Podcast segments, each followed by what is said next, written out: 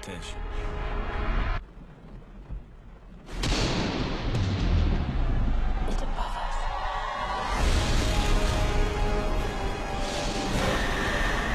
I don't think they think you.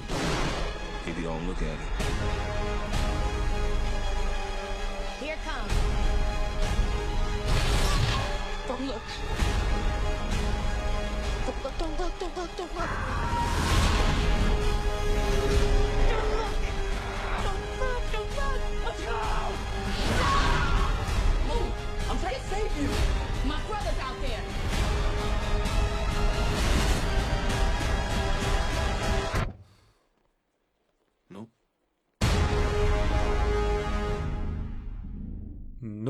Nope, nope, nope. Bonjour à toutes et à tous et bienvenue, vous écoutez LSDMV et nous nous retrouvons aujourd'hui pour parler de la sortie de Nope au cinéma, le troisième film de Jordan Peele, après Get Out sorti en 2017 et Us en 2019.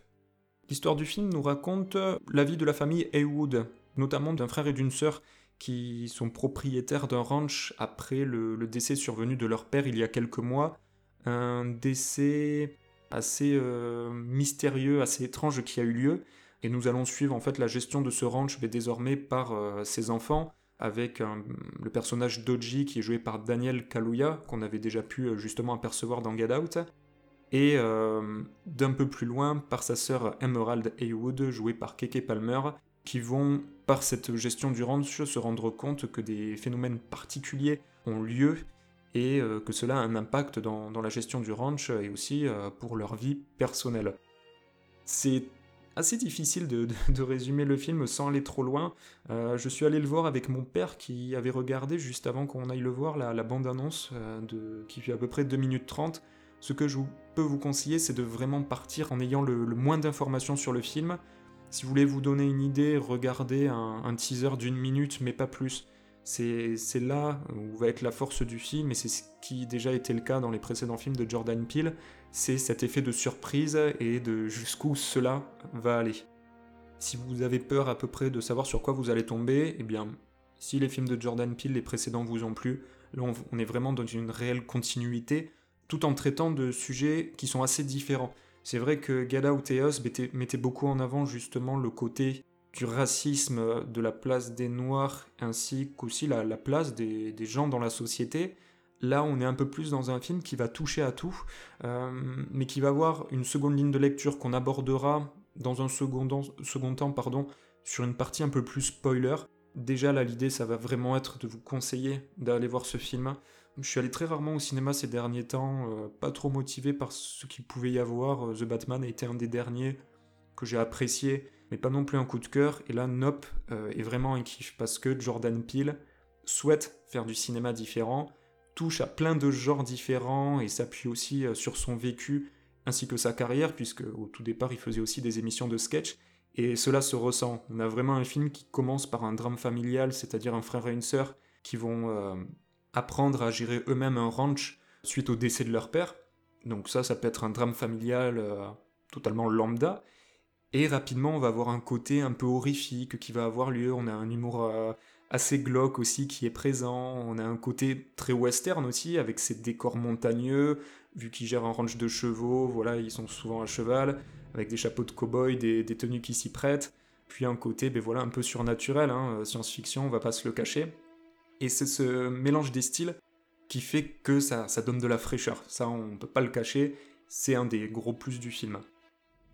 Tout ça, ça va être appuyé par d'autres choses aussi. On a un casting de Jordan Peele qui va être très intéressant. Donc, comme je disais, Daniel Kaluuya qui joue le personnage principal Doji Haywood, un personnage euh, très bourru, voilà, comme si c'était un agriculteur euh, assez renfermé, euh, qui, semble avoir une force, qui, semble avoir quelque chose en lui, mais qui ne montre pas, qui est pas du tout social, au contraire de sa sœur Emerald, qui jouée par Keke Palmer, qu'on avait pu apercevoir récemment. Alors, elle a prêté sa voix dans Buzz l'éclair. On l'a aperçu aussi dans la série Scream, la saison 3, et pas mal de séries, hein, notamment si vous voulez regarder sa filmo. Pour Daniel Kaluuya, c'est vrai que je l'ai pas précisé, mais on l'avait déjà vu dans le rôle principal dans Get Out.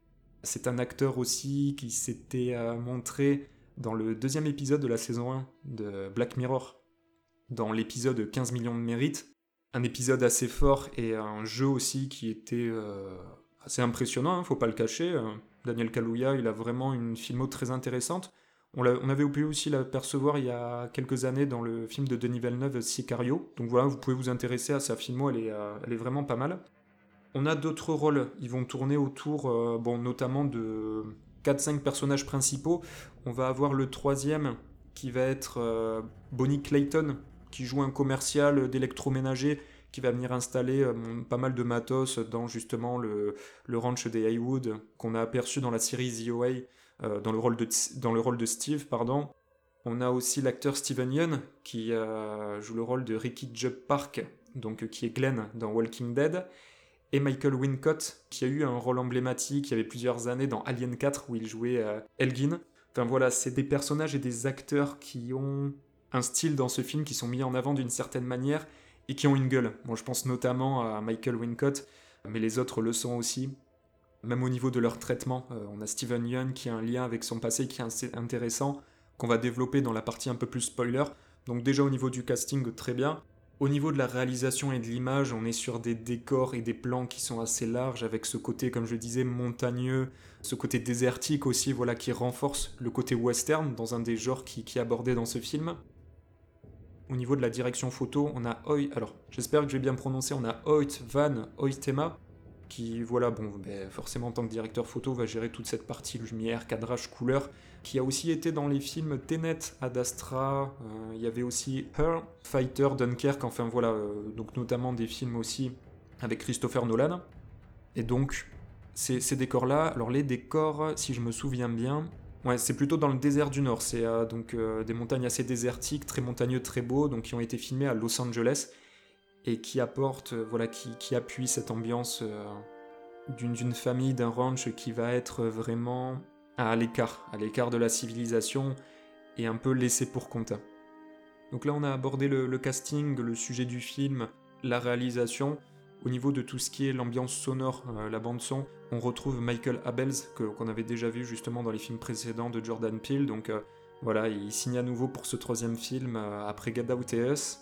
Bien que la musique soit intéressante et importante, il y a un jeu aussi au niveau du silence qui est très très intéressant et qui apporte, on, le sait pour le cinéma d'horreur, c'est quelque chose qui appuie beaucoup l'attention et le stress.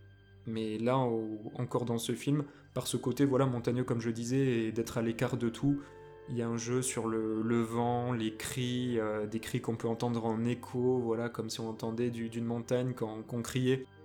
Donc euh, voilà, malgré la, bande originale qui, est vraiment pas mal, le, silence et bruits sourds jouent beaucoup aussi. Dans les thématiques abordées, je le disais, on était beaucoup sur euh, des sujets très intéressants dans les précédents films de Jordan Peele. Là, on a un sujet lié à l'image, lié au côté spectacle aussi, et euh, au côté sauvage, au côté animal, que, sur lequel va jouer Jordan Peele et qui vient en, complément, vraiment, qui apporte une nouvelle touche par rapport à ses précédents films. Ce qui fait que voilà, il faut vraiment, vraiment aller le regarder. Je pense qu'aussi au niveau du jeu, des dimensions de l'image, il y a quelque chose de très important qui rend très bien. Le, film a été euh, tourné en IMAX, il me semble. Il y a un, jeu, voilà, des, dimensions, des superficies qui est fait, qui rend très bien sur grand écran. Donc allez-y. En plus, avec euh, la canicule actuellement, euh, d'être dans un ciné avec la clim, ça peut que faire du bien. Vous verrez aussi, j'y pensais en sortant du cinéma, il y a un jeu lié au nuage. Je suis ressorti le soir avec mon père après le film.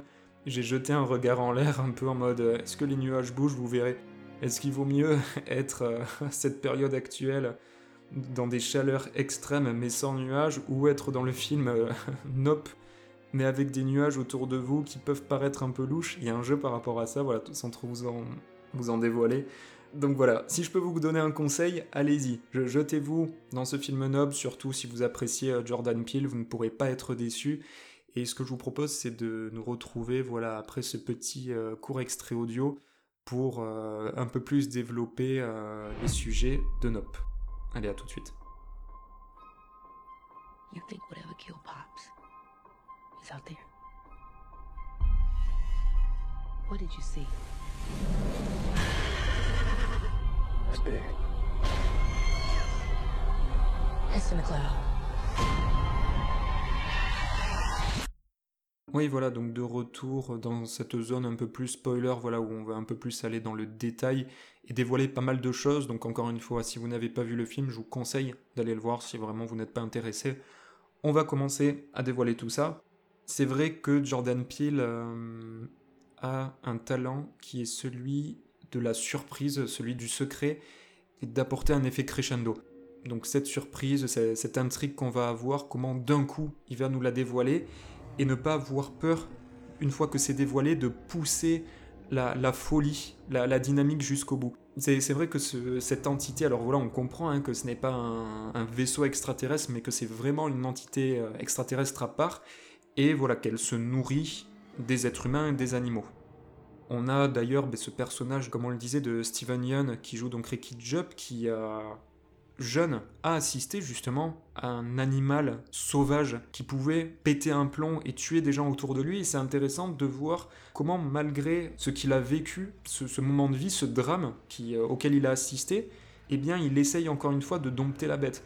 Alors que, le singe, voilà, qui, était vu comme euh, presque un acteur, hein, presque un, personnage de, série, de sitcom, eh d'essayer d'en faire un acteur, un être humain, mais à, la moindre surprise, c'est un animal qui reprend son état sauvage. Il y a un ballon qui éclate, il se sent en danger, il tue tous les gens autour de lui. Et malgré ça, eh bien, euh, Ricky veut essayer pour son spectacle de dompter cette entité extraterrestre, d'essayer par les chevaux de la nourrir et d'en faire un spectacle.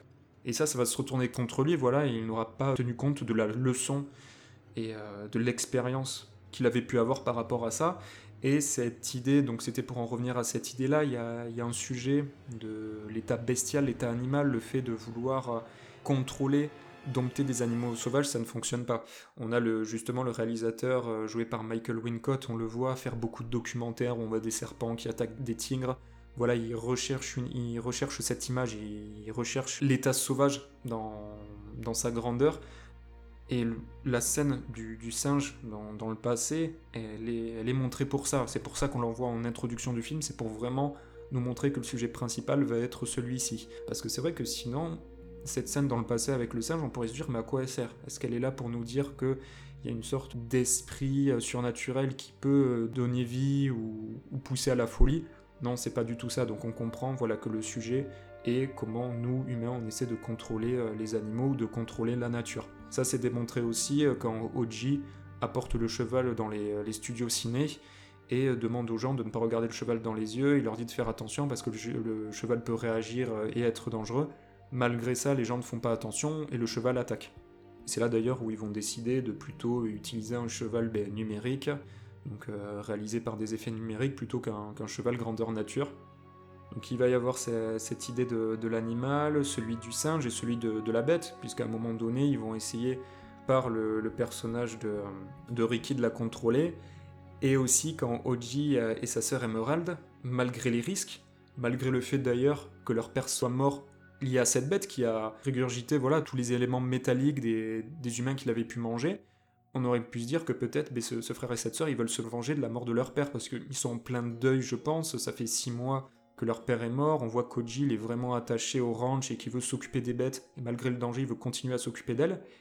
Et malgré ça, sa sœur lui, voilà, lui dit Attends, on est en danger, il faudrait qu'on parte. Non, il veut aider les bêtes.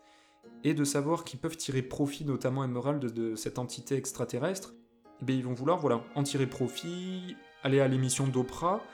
Donc il y a voilà, cette idée d'image, de, vouloir filmer tout, de vouloir rechercher à chaque fois enregistrer les choses et essayer de le capter. Et c'est là où, la réflexion peut se pousser, c'est-à-dire est-ce que Oji et Emerald font le bon choix? Parce qu'au final, ils réussissent à la fin du film à, tuer la bête et à en tirer profit par la photo. Heureusement pour eux, ils ne sont pas morts, il y a eu par contre des dégâts, il y a eu des, personnes décédées, mais il n'y a pas l'air d'avoir de, morale liée à ça. Qu'est-ce qu'on peut en tirer. C'est là où j'ai eu un petit doute par rapport à la fin du film. Cette idée justement de percevoir aussi à, travers la caméra, de percevoir à travers les yeux, parce que justement aussi c'est donc une entité qui va chasser lorsqu'elle va capter le regard.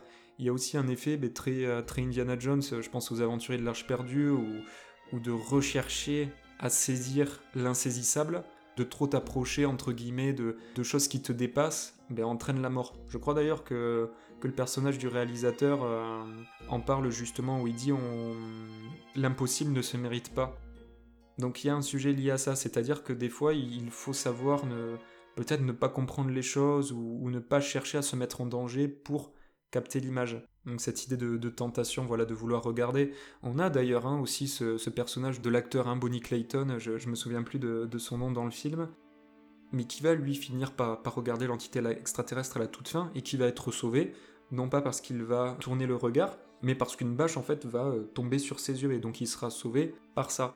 Ce qui rejoint un peu le, début du film où il installe les caméras de sécurité et malgré que le, le frère et la sœur Heywood lui disent non, ne regarde pas les caméras de sécurité, lui finit par observer euh, sans qu'on lui ait donné l'accord. Il y a un juste milieu où à la toute fin, voilà, ben, il n'arrive pas à détourner le regard, mais heureusement, il y a un élément du décor qui fait qu'il est, euh, on lui laisse la vie sauve. Peut-être pour expliquer, euh, parce que c'est un des personnages, les seuls quand ils sont à table à la fin du film, qui dit non mais ce qu'on est en train de faire, ça a quand même un intérêt.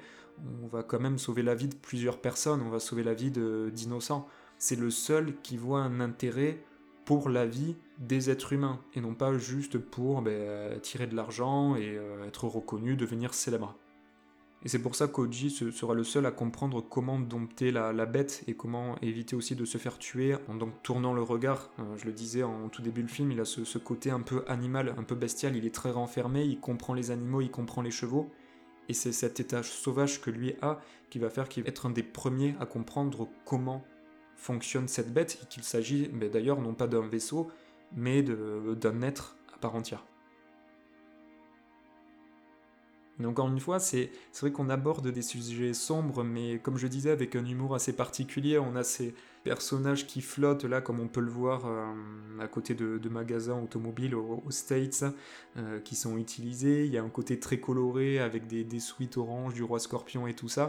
Donc voilà, il y a un mélange des genres avec quand même une couleur qui est apportée au, récit. Euh, on a aussi cette pluie de sang qui va s'abattre sur la maison euh, comme dans Shining. Moi j'ai pensé à deux films en particulier dans, ce côté horreur qui est apporté dans un premier temps dans la nuit et qui va ensuite arriver en plein jour. On en parlait en parallèle en, en, ce moment dans le podcast Spider-Man. Il y a deux films notamment, alors un des tout derniers c'est Once Upon a Time in Hollywood, je pensais notamment à la scène où Brad Pitt va rendre visite à son ami sur une sorte de, terrain euh, qui sont tenus par des hippies et, euh, je crois par des, les fanatiques de, Manson. Et il demande à savoir où est son ami. Une des filles lui dit Ouais, il est dans cette maison, vas-y. Et le temps qu'il aille dans cette maison, il y a un côté horrifique qui fait très peur, énormément peur, alors, alors que, que c'est en plein jour. On a une tension on se dit Mais il peut se faire tuer à tout moment, ou est-ce que c'est un piège? Et euh, Tarantino apporte cette tension et je la trouve vraiment géniale. Et après de jouer avec le décor, avec ce ranch où Oji et sa sœur euh, Emerald connaissent les lieux, mais pourtant deviennent les proies et vont essayer justement à, inverser la situation, c'est-à-dire à ce que la proie soit désormais l'entité euh, extraterrestre, on a un côté, je trouve, très prédateur. C'est-à-dire que, mais comme le premier film où Schwarzenegger arrive dans la forêt, ils ont les armes et ils pensent avoir le dessus, mais vont être laminés un par un, Là, on va voir exactement la même chose dans le film où à la fin, Oji va décider de revenir à des éléments un peu plus simples, un instinct plus animal, pour reprendre le dessus justement et utiliser le décor autour et ce qu'il sait de cette entité désormais pour inverser voilà la situation et prendre le dessus. Ah oui, peut-être pour en revenir à l'esthétique de cette entité extraterrestre, moi je la trouve intéressante. Le fait qu'il y ait une évolution euh, constante aussi au début, justement, il y a cet effet sous-coupe où on pourrait penser qu'en effet, euh, pour euh, un peu nous perdre dans des fausses pistes, qu'il s'agit d'un vaisseau extraterrestre alors qu'en fait il s'agit d'une entité, et au fur et à mesure où elle va ingurgiter des choses, où elle va se dévoiler peut-être au soleil, etc., on va avoir cette évolution plus sur quelque chose comme une méduse, et qui va évoluer petit à petit. Petite parenthèse, comme une méduse et aussi une esthétique qui va rappeler celle des tripodes. On parlait il y a quelques instants de Spielberg, euh, ben, les tripodes de, son adaptation de la guerre des mondes de H.G. Wells, où il y a cette idée un peu de mélange, voilà, méduse, euh, aussi qui transporte des êtres humains, euh, pas dans des poches, mais à travers des parties de son corps avec ce côté très organique. voilà, il y a une vraie référence à ça. On l'entend aussi hein, dans les musiques d'ailleurs, Rencontre du troisième type. Enfin voilà, il y, a des vraies références à la science-fiction, de, ce qu'il existe au niveau du cinéma, et notamment donc des films de Spielberg. Moi, je trouve que c'est pas mal, surtout que bah, Jordan Peele ose. Ça m'a un peu gêné qu'on voit trop l'entité, justement, parce qu'on a apporté ce côté intrigue et tout ça, mais comme je disais, et c'était le cas hein, dans les précédents films, une fois que le côté mystérieux est dévoilé, qu'on sait exactement ce qui se cache, hein, comme dans Get Out et Us, là, il pousse à fond, c'est-à-dire il développe le traitement du sujet à fond, quitte à aller peut-être dans quelque chose qui pourrait non pas sembler parodique, hein, mais qui pourrait nous sortir du film, mais voilà, il n'a pas peur d'essayer les choses. Et cette entité sous forme de méduse, moi je l'ai trouvé pas mal. Surtout qu'elle apporte de plus en plus quand elle s'étend, elle se développe un côté euh, vraiment euh, monstre, entité surnaturelle. Donc il y a un jeu qui est, fait là-dessus. Outre son, aspect, c'est aussi la manière dont elle va ingurgiter les, les êtres vivants. C'est vrai qu'au tout début, je n'avais pas compris qu'il s'agissait du cheval. Je pensais que c'était juste un vaisseau, que c'était justement le bruit du vaisseau qu'on entendait. Et puis après, on comprend voilà que c'est les animaux qui sont à l'intérieur qui, qui crient, qui hurlent. Après, il y a les bruits aussi des êtres humains qui, qui vont être ingurgité par cette entité. Et euh, il y a un côté horrifique, voilà, lorsque le vaisseau est au-dessus de la maison et qu'il n'y a aucun bruit, qu'il y a le silence et qu'on entend juste en écho le bruit des gens qui hurlent et on ne sait, pas exactement hein, ce qui est fait à l'intérieur de cette bête. Puis on devine au bout d'un moment que peut-être via des, ses, intestins on ne sait pas trop quoi, peut-être il y a un côté acide euh, elle dissout ces personnes et voilà il y a une pluie de sang qui tombe et de tout ce qui peut être l'équipement, le matériel que portaient ces gens, les clés de voiture, des pièces, etc. Enfin il y a, vraiment quelque chose d'horrifique mais qui ne gêne pas. Voilà, le film est quand même accessible à, tout public. Hein, je ne vois pas de, particularité là-dessus ou de gêne. Donc vraiment, voilà, il faut, il faut sauter dessus et ne pas hésiter à aller voir le film, ou en tout cas le recommander. Parce que ça fait du bien de voir quelque chose de nouveau. Donc pour Nope, je vous dis whip. je sais, c'est nul, je voulais... Je pensais à ça tout, le temps, je me suis dit comment je vais, je vais conclure l'émission, mais voilà. En tout cas, euh, l'épisode sur Spider-Man 2 euh, est en montage, il arrive bientôt, donc voilà, c'était une petite parenthèse pour vraiment recommander ce film parce qu'il vaut le coup. Et en tout cas, je vous dis à très très vite, à bientôt, ciao.